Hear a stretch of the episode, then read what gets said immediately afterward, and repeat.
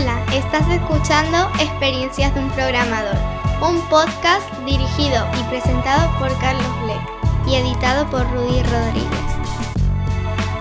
Este programa es posible gracias a LeanMind. Episodio número 22, la entrevista de trabajo. En la época en la que estaba por el extranjero buscando trabajo hice bastantes entrevistas tanto técnicas como no técnicas, incluso por teléfono o en persona. Recuerdo que en una ocasión hice una entrevista técnica que consistía en programar en papel. Me recibió una persona en la empresa, me acompañó a una sala, me dio unos folios y un bolígrafo, por supuesto no tenía ningún tipo de tecnología. Y recuerdo además que me pidió que ordenara una lista doblemente enlazada y que lo hiciera con lenguaje C Sharp porque el puesto era para C Sharp Developer. Como yo en la universidad los exámenes los había hecho siempre o la mayor parte de las veces programando en un papel, pues aquello no me era tan raro. Al principio estaba muy nervioso, pero como yo vi que por la sala no venía nadie, pues me fui relajando, me puse a programar y de hecho me relajé tanto que hice dos implementaciones diferentes. Y además como en el papel había muchos borrones, pues me entretuve en pasarlo todo a limpio porque tenía folios de sobra para que aquello estuviera bien presentado. La verdad es que ni miré cuánto tiempo había pasado, quizás fueron un par de horas en lo que estuve allí. Y cuando salí de la sala, me encontré de casualidad con el hombre que me había recibido, y nada más verme, solo por la cara que puso cuando me vio, yo entendí que automáticamente había suspendido esa entrevista, no pasaba al siguiente nivel. Me di cuenta enseguida que una de las cuestiones que ellos valoraban era la rapidez, y que no iban a mirar absolutamente nada más de lo que había hecho. De hecho, nunca me llamaron. Ahí empecé a darme cuenta que hay demasiadas cosas que se pueden evaluar en una entrevista y que es conveniente saber qué se busca exactamente de un lado y de otro, conocer en el poco tiempo en que tienes en una entrevista. Y sabiendo que en realidad cuando vas a conocer de verdad a la persona y a la empresa es cuando lleves unos meses trabajando conjuntamente. En la entrevista al fin y al cabo siempre te la vas a jugar, siempre hay un cierto nivel de incertidumbre.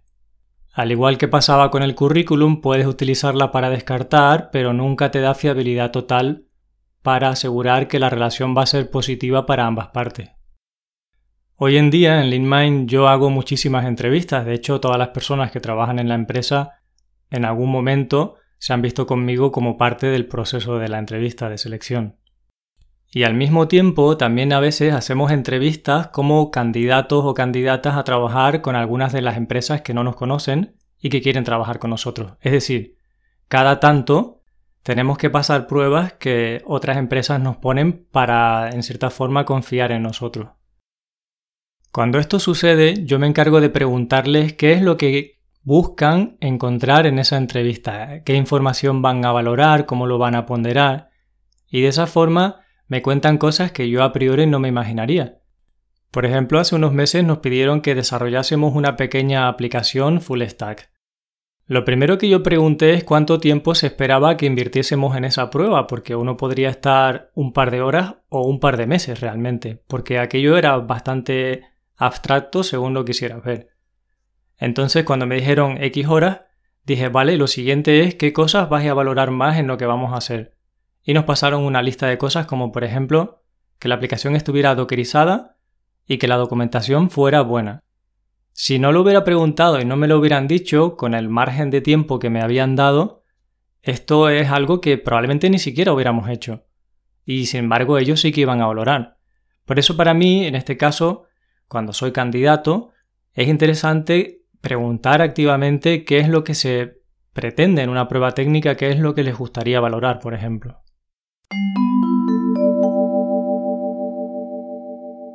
Al final una entrevista no es más que una toma de contacto que debería servir a ambas partes para descartar potencialmente a la otra o saber si quiere conocer más sobre la otra parte. Y digo doble sentido porque si yo como candidato voy a una empresa, también voy a aprovechar a preguntar cosas que me interesan, porque a lo mejor la empresa no es el sitio donde yo voy a estar más feliz trabajando, y quizá no le voy a aportar el máximo valor. Entonces yo también necesito evaluar qué tal me voy a sentir dentro de la empresa. Es importante preguntar todo lo que tengamos de duda como para hacernos una idea de qué tal puede ser trabajar en ese lugar. Porque para todo el mundo es engorroso pasar poco tiempo y una experiencia desagradable en una empresa, de un lado y del otro. A ser posible, investiga todo lo que puedas sobre la empresa mirando por internet o si conoces gente que esté dentro hablando con ellos, para que puedas hacerte la mejor idea y si puedes llevarte preguntas apuntadas a la entrevista, mucho mejor, porque eso denota interés, curiosidad y siempre es bueno. Siempre, tanto para una empresa como para una persona, el hecho de que te intereses por ella va a establecer una relación mucho más rápidamente que si no es así, que si parece que el interés es propio siempre. Una de las peticiones que yo suelo hacer como Lean Mind cuando somos entrevistados para trabajar con otra empresa es acceso a conocer al equipo con el que al final se va a trabajar, porque sabemos que una realidad es la que nos encontramos o la que nos cuentan las personas que nos contratan y otra diferente, otras sensaciones pueden ser las que surjan con el equipo con el que de verdad se va a trabajar. Para nosotros es muy importante poder conversar con ese equipo, conocer de primera mano cómo de receptivo si tienen ganas de que vayamos o no y cómo es su día a día. Para nosotros es tan importante esto que cuando hay personas que vienen como candidatas a trabajar en LeanMind, también hay una parte en ese proceso de selección donde programa con el que va a ser su equipo, o por lo menos con las que van a ser compañeras y compañeros en el futuro. Los nervios siempre están presentes en las entrevistas. Absolutamente todo el mundo tiene algo de nerviosismo en la entrevista. Y la persona que está entrevistando también tiene algo de incomodidad. Cuando yo entrevisto, lo primero que intento es que la persona que tengo delante se sienta lo más relajada posible y entonces hablo de cosas sin relevancia para intentar romper el hielo. Me ocupo de ofrecerle agua, un asiento, que deje su abrigo, en definitiva, intento tratar a esa persona como una invitada a mi casa. Si hay una empresa en la que te hace mucha ilusión trabajar, pero te da mucho reparo el proceso de selección, te produce mucho nerviosismo, a veces hay caminos alternativos como por ejemplo irte involucrando un poco conociendo la empresa si ellos hacen talleres, charlas o algún tipo de evento abierto, o incluso un curso o un congreso. De hecho, los cursos son una forma muy buena de que las personas se conozcan y se reconozcan y entiendan la valía técnica y la capacidad que tienen.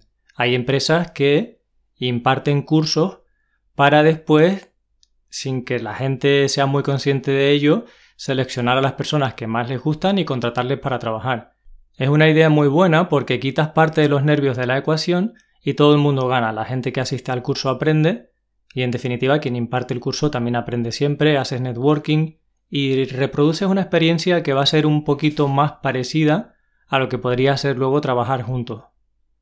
Otros caminos alternativos para irte adentrando en esa empresa sin un proceso típico de selección puede ser colaborar con ellos en algún producto open source si lo tienen, o si tienes que hacer las prácticas de empresa porque estás terminando tus estudios, pues ir ahí es una buena oportunidad, incluso aunque no contraten, para conocerles desde dentro un poquito más. En LeanMind existe otro camino más que es nuestra comunidad de aprendizaje, que está formada por personas que pueden venir de alguna de estas cosas que acabo de citar o que simplemente conocen a alguna persona, nuestras publicaciones, nos escriben, se interesan por participar en la comunidad y de esa forma empezamos a conocernos, a hacer algunas actividades formativas juntos y se va rompiendo el hielo.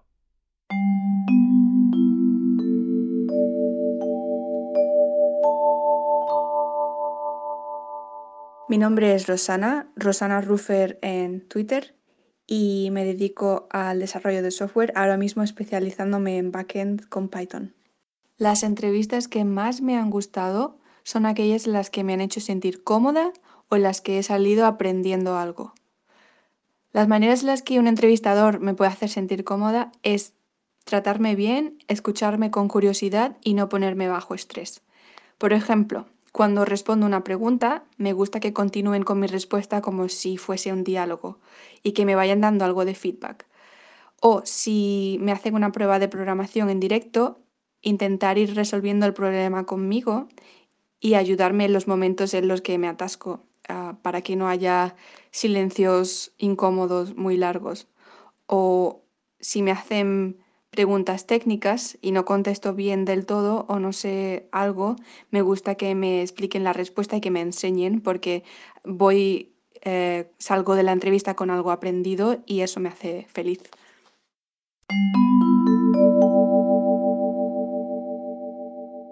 En mi experiencia, la capacidad de discernir qué personas entran a la empresa y cuáles no es totalmente crítica para el desarrollo y el éxito de la misma.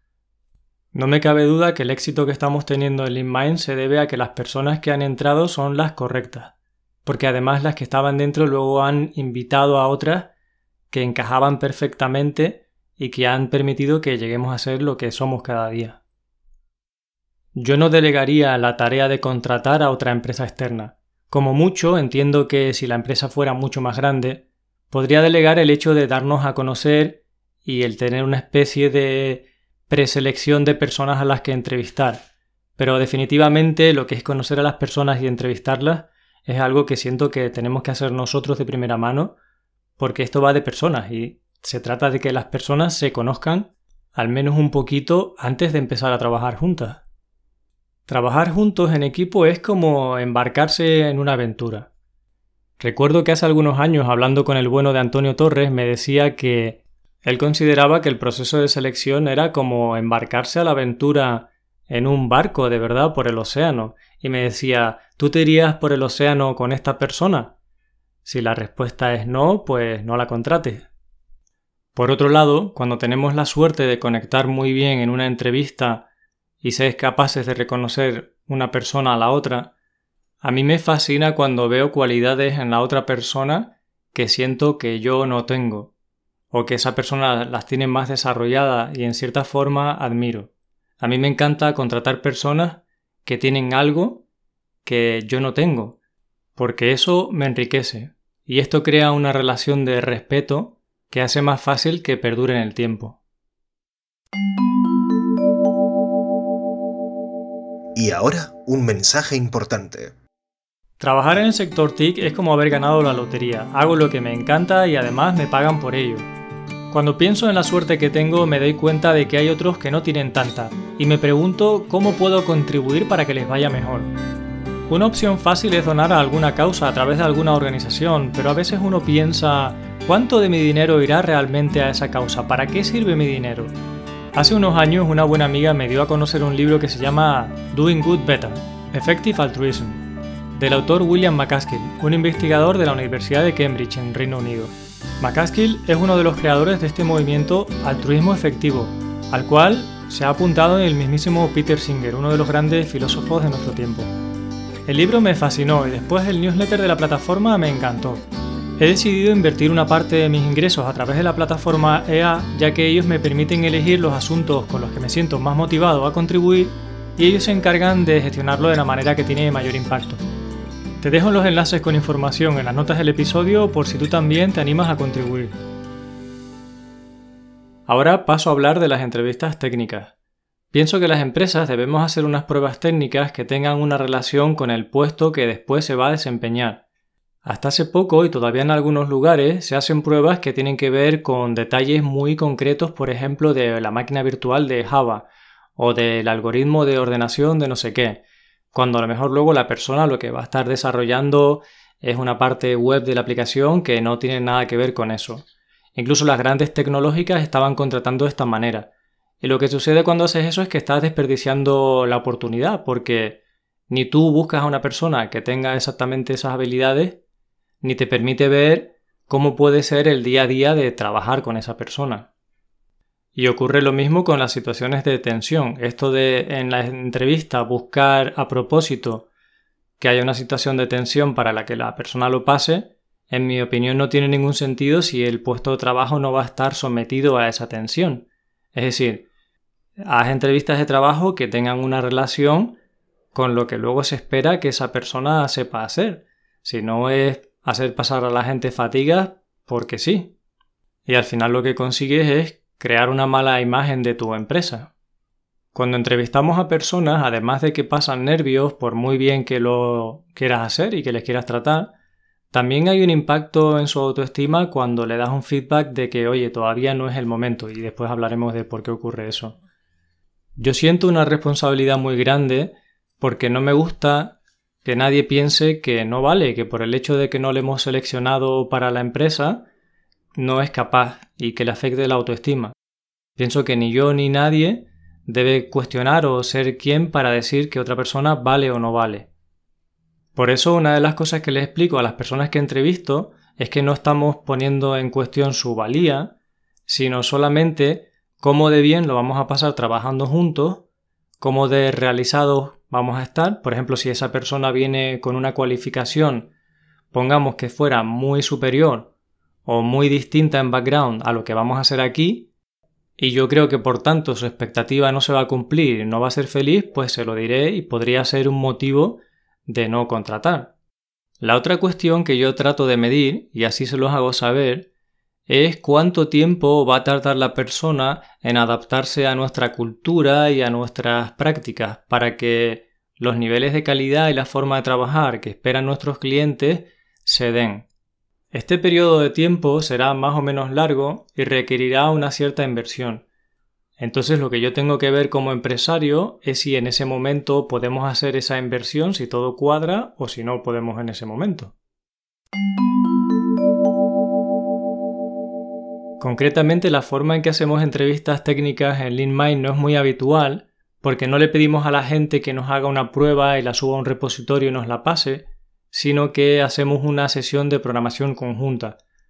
Con bastante antelación le pido a la persona candidata que prepare su máquina para trabajar en la entrevista en ella.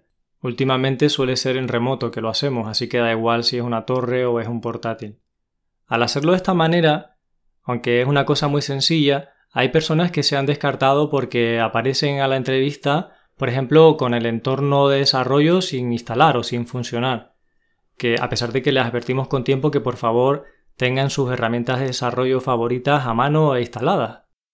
Y cuando esto pasa no nos queda más remedio que interpretarlo como una falta de interés, ¿no? El no haber preparado la entrevista a pesar de que todo se dijo con antelación.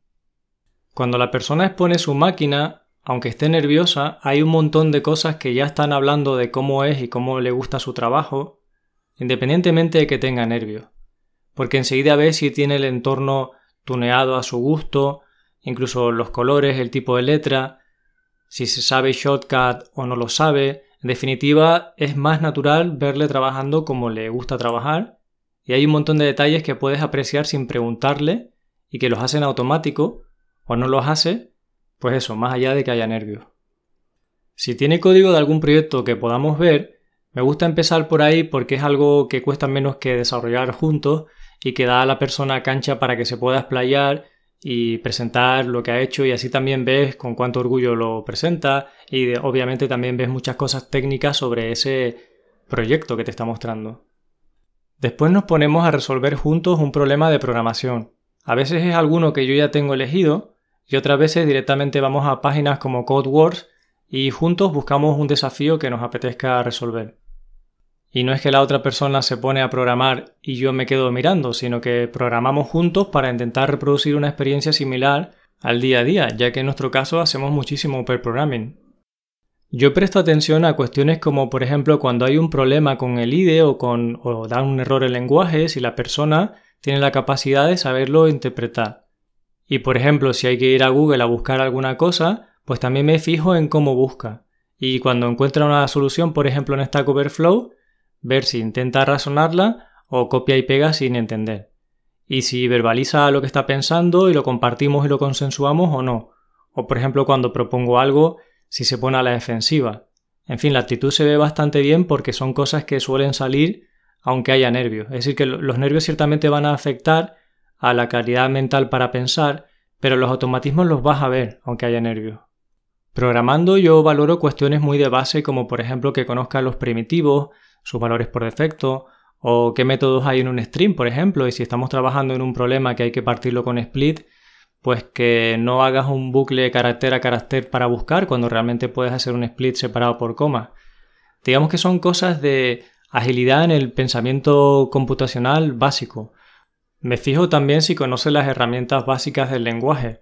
Por ejemplo, si estamos trabajando con colecciones, pues si conoce las funciones típicas para MapReduce o incluso si hay que iterar sabe una forma fácil de sumar los elementos en un array en vez de reinventar la rueda y hacer cosas como si estuviera programando en C o en C++, por ejemplo, si estamos haciendo una prueba en Java. Me fijo si la persona se complica la vida mucho más de lo necesario o no, si comprende operaciones básicas como asignación o paso de argumentos a una función, si por ejemplo le preocupa la indentación, porque eso te dice bastante de cómo de meticulosa es una persona, si todo lo va dejando mal indentado, es una información para mí importante. Si deja demasiados espacios entre los símbolos o no, o lo hace siempre igual o cada vez de una forma diferente. Me fijo en la forma en que conoce y maneja el IDE. Por ejemplo, si llega el momento en que nos apetece depurar algo, pues si sabe poner un breakpoint y lanzar la aplicación en depuración, o si se pone a imprimir cosas en consola. Valoro muchísimo la actitud de las personas que utilizan la entrevista técnica como una forma de aprendizaje. Y entonces si por ejemplo yo utilizo un shortcut o hago algún refactoring que no conocen, pues me preguntan, oye, ¿y cómo has hecho eso? Y después veo que un rato después están intentando hacerlo. Eso dice un montón sobre la actitud de la persona, en mi opinión. Luego sobre el nivel de inglés, pues cuando vamos a los foros y hemos tenido algún problema, es muy fácil ver la comprensión lectora porque casi todo lo que vamos a encontrar está en inglés. Bueno, de hecho la forma de buscar también te va a decir si tiene un manejo básico del inglés técnico de lo que necesitamos en el día a día. Para nosotros siempre es un plus importante si la persona sabe hacer test automáticos y si hace TDD, pero entendemos que es una minoría muy chiquitita la que hace esto y no esperamos que vengan con esos conocimientos. Así que les decimos, oye, si tú naturalmente haces TDD y testing y te gusta que este problema lo resolvamos de esa forma, adelante. Pero si no, trabajemos de tu forma, porque lo que quiero ver yo es cómo piensas, cómo te desenvuelves y qué tan agradable me resulta trabajar contigo y viceversa. En las entrevistas buscamos descubrir cuáles son algunos de los valores de esas personas, para ver si esos valores coinciden con, en este caso, con el mío o con el de nuestra empresa. Por ejemplo, yo valoro mucho la transparencia y la autenticidad, así que prefiero mucho más que la persona me diga, mira, no sé cómo es esto, tengo una idea de que podría ser así, antes que se invente una película que yo sé que es falsa. Y es que son los mismos valores, la coincidencia o la discordancia de ellos, lo que va a hacer que luego en la empresa esa persona encaje y esté más tiempo en la empresa o menos. Es decir, si los valores no encajan, no va a tardar mucho en salir de la empresa de nuevo. Por lo tanto, como candidata o candidato, Intenta averiguar también cuáles son los valores de la empresa que te está entrevistando, porque eso te puede dar una pista sobre si vas a estar bien ahí o no.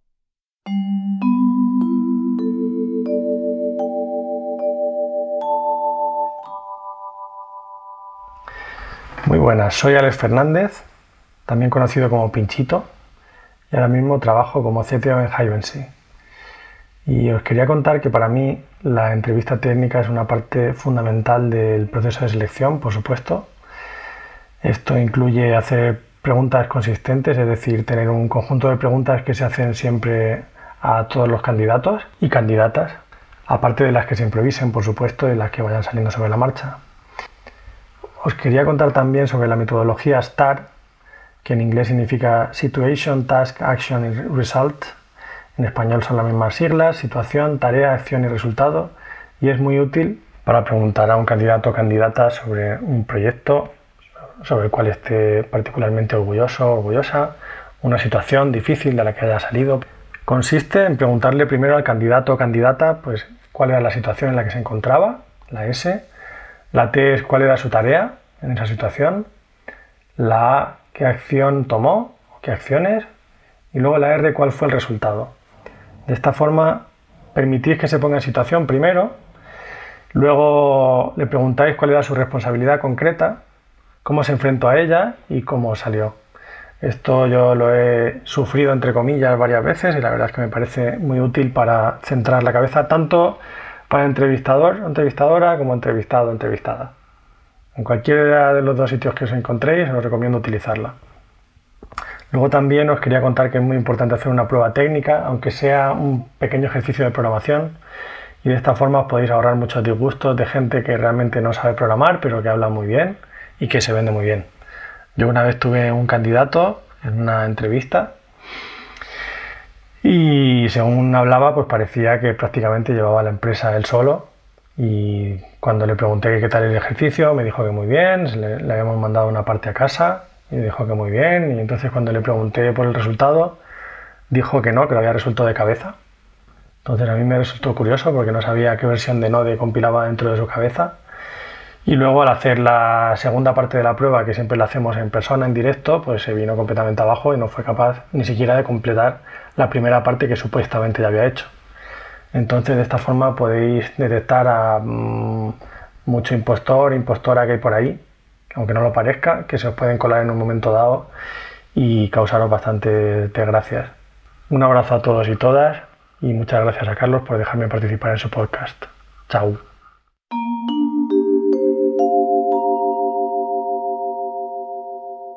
Después de la entrevista técnica, si las circunstancias lo permiten, para mí es importante que pasemos un rato juntos en persona, por ejemplo, yendo a comer, hablando de cosas que no tienen que ver con el trabajo, para descubrir otra faceta de la persona. Durante ese tiempo también estás descubriendo valores. Recuerdo que una vez lo hicimos al revés y antes quedaron unas compañeras para ir a comer con una persona que era candidata y cuando estaban comiendo todos juntos, esta persona candidata preguntó a las otras que cuánto era su salario, que cuánto ganaban, cuando apenas habían intercambiado cuatro palabras. Mis compañeras se sintieron incómodas. Sintieron que era una pregunta violenta en el momento y en el contexto que se estaba haciendo en la mesa del restaurante. Así que dijimos, bueno, si todavía no nos conocemos de nada y ya resulta incómodo estar juntos, quizás mejor dejarlo por ahora. Que de nuevo no significa que la persona no valga, simplemente en este momento los planetas no se alinean para que trabajemos juntos. Como te podrás imaginar, este proceso de selección no escala. Nosotros no podríamos contratar de golpe a 500 personas porque invertimos gran cantidad de tiempo en el proceso. Mucho de lo que te estoy contando en este podcast es tan solo aplicable a empresas pequeñas y medianas, aunque a algunas grandes también se le ocurran un montón. Si la entrevista la vas a hacer con una empresa de gran tamaño, debes saber que cada persona con la que te veas seguramente va a esperar algo diferente de ti, en caso que tengas diferentes entrevistas. Al final, hacer entrevistas es algo que se aprende también con la práctica. Yo no recomiendo a la gente hacerlas por el mero hecho de practicar, porque eso le cuesta un dinero a las empresas y no es agradable si realmente no tienes interés en trabajar ahí. Ahora bien, si lo tienes, no pierdes nada por intentarlo. El no siempre lo tiene, y seguro que aprendes con el proceso. Lo último que me queda por contarte es el asunto de la negociación de salario, pero para no alargar más este episodio, te lo cuento en el próximo. Te invito a que si tienes dudas o reflexiones sobre este episodio las envíes por audio o por email si quieres, para que las podamos incluir en el siguiente episodio que está tan relacionado con este. Me voy despidiendo, te agradezco mucho que estés ahí y que si te ha gustado el episodio pues le recomiendes el podcast a alguna amiga o amigo que te suscribas al newsletter y que dejes una valoración positiva en tu plataforma favorita de podcast. Chao, chao, cuídate.